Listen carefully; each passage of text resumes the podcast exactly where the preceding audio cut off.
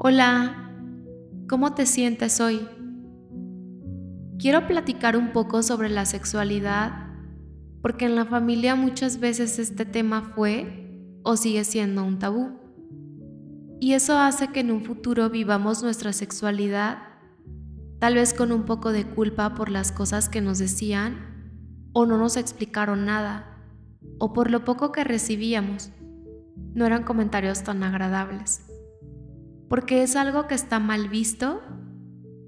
Por ejemplo, que tal vez salir embarazada antes del matrimonio o a cierta edad, pues ¿qué ibas a hacer?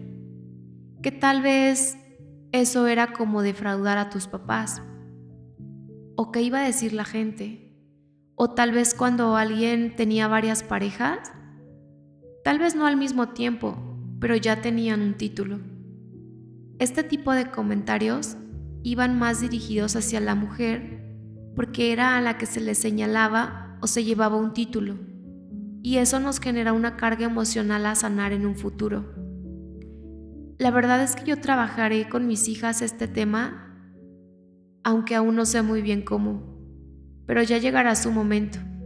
Por ahora, solo sé que quiero que tengan la información y funcionemos por medio de la confianza.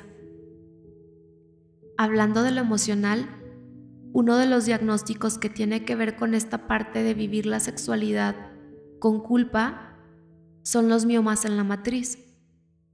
Y te lo menciono porque sé de varias mujeres que han sufrido de esto y quiero que sepan de dónde viene y qué se los puede estar generando. Y por medio de afirmaciones, poder ayudar en esta parte de sanación.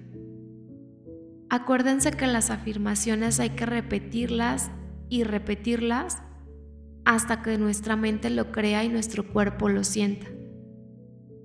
Si estás lista, puedes ir al espejo, repetirlas, si quieres sola o después de mí, suba el volumen y vamos a escucharlas.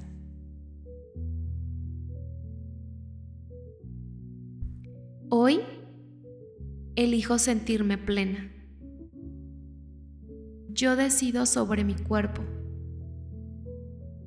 Respeto las creencias de mis papás y hoy agradezco este proceso. Elijo vivir mi sexualidad sin culpa y con responsabilidad. La sexualidad es algo normal y tengo la opción de elegir qué hacer con ella.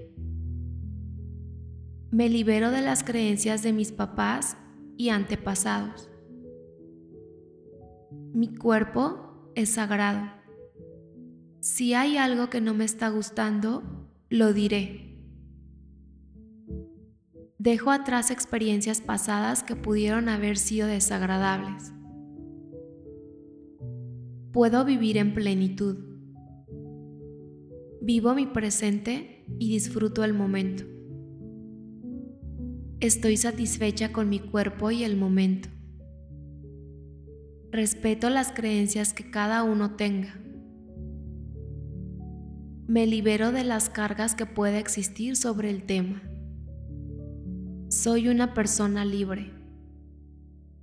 Agradezco la evolución y la apertura que hemos vivido.